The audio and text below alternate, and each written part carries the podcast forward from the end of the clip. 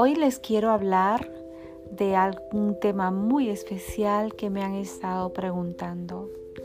¿Qué hacer cuando los hijos crecen y nos quedamos solas en el hogar con el esposo?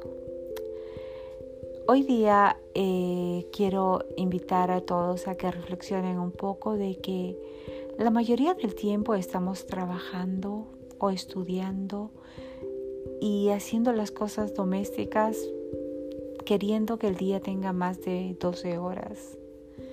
Pero cuando ya nuestros niños crecen y se van, es un tiempo para dedicarnos exclusivamente a nosotras mismas, a nuestra pareja, a darse tiempo para aquellos hobbies con los cuales soñábamos y no podíamos.